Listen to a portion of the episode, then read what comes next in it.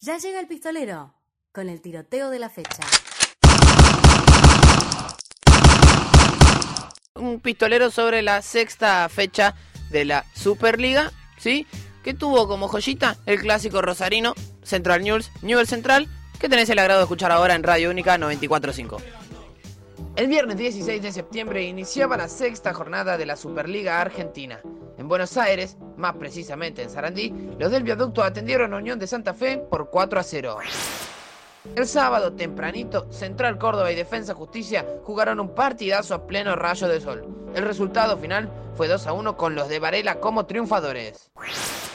El puntero de la Superliga visitó Santa Fe para tratar de mantener la punta. Enfrente se encontró un Pulga Rodríguez picante que le arruinó la fiesta ganándole 2 a 1. En el cementerio cayó otro elefante.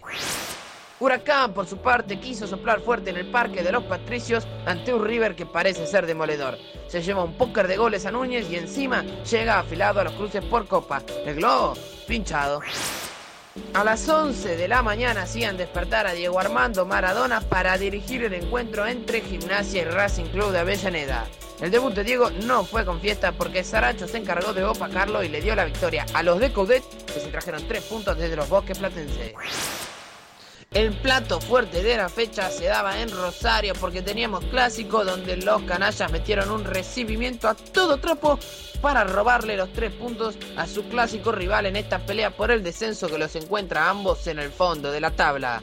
Lo curioso, hubo dos goles en dos minutos. Sí, Lema le daba la victoria a los leprosos, pero Riaño aguaba la fiesta ante una mala salida del arquero Aguirre a los 68. 1 a 1 y ambos complicados. Independiente no da pie con bola y quedó lejos de la punta de la liga. El equipo de BKC ganaba 2 a 0 en su casa, pero Lanús se lo empató y dejó al ex ayudante de San Paoli en las puertas del infierno.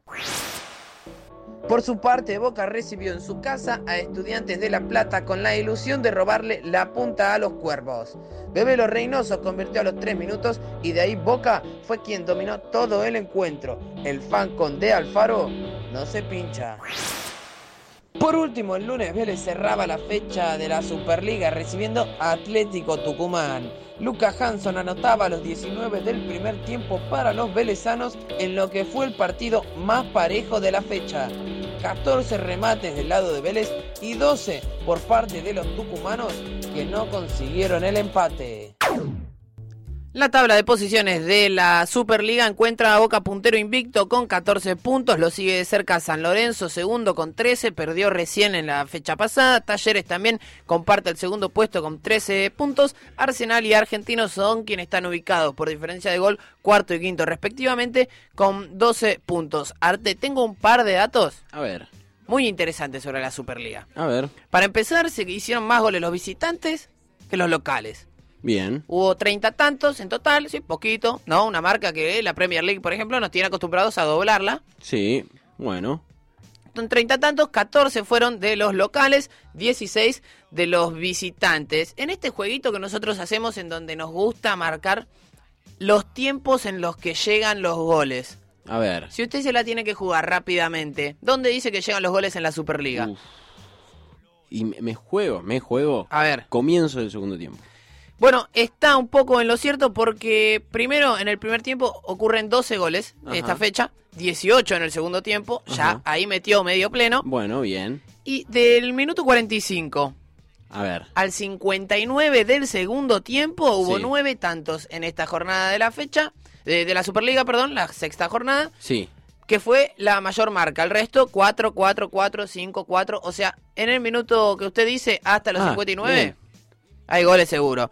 Eh, los goles que se hicieron son 2.5 promedio en esta fecha, sí, por partido vimos 2.5 goles, Más esto o puede variar. Mucho 2 a 1. eh, Mucho 2 a 1, por ejemplo el de San Lorenzo Colón, Claro, bueno, Gimnasia de Racing. Gimnasia Racing, que eh, hubo mucho gol rápido, sí, sacando del Ujú, medio, una sí. costumbre que parece que River implementó. Le sale bien. Así es, 2.14 goles promedio en la Superliga llevamos, o sea, por partido, Ajá. tenemos la esperanza de ver dos goles mínimo. Lo cierto es que después nos cruzamos con un partido como Vélez Tuc- Atlético Tucumán, bien parejo y hay un golcito. Pero esta es la media. Sí, bastante bien igual la media, ¿eh? Sí, sí, sí. Aquí, por lo menos en la sexta jornada de la Superliga, hubo 20 remates desde el área grande, 3 desde afuera del área, poquito, sí, no hay shoteadores. Bastante poco. No hay shoteadores de afuera, ¿no? No. Esto es preocupante.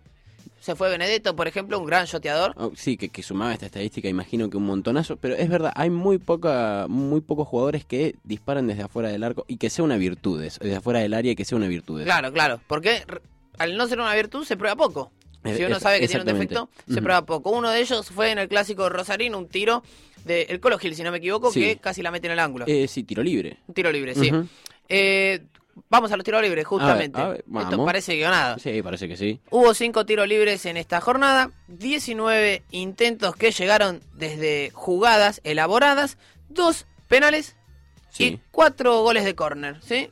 Eh, bien. Bastante bien. Cinco goles de tiro libre es una marca baja, si se quiere, con respecto a lo que dejó el Mundial 2018, que fue un antes y un después en el sistema de juego. En el sistema, es verdad, es verdad. Bueno, además de eso, en los tiros libres, sobre todo, hubo mucha jugada preparada. El segundo gol de Colón, si no me equivoco, contra San Lorenzo es una jugada de Una avivada. a una vivada del Pulga Rodríguez. Así es. Iba también a pasar, em, si no me equivoco, lo mismo en el encuentro, no sé si de Boca. Eh, Boca Estudiantes dice. Eh, Sí. Ah, hubo una cerca, es cierto. Uh, cerqui- muy Sí, sí, que no fue. Que no fue. Que no fue. Bueno, la cantidad de goles que esto es un poco lógico, ¿no? Hay más jugadores diestros que zurdos. Sí. Hubo 15 tantos convertidos con la derecha, 9 tantos de cabeza, 6 con la pierna izquierda. Claro, hablamos de una obviedad, me parece. Eh, sí, totalmente. Y por otro lado tenemos 16 goles de delanteros.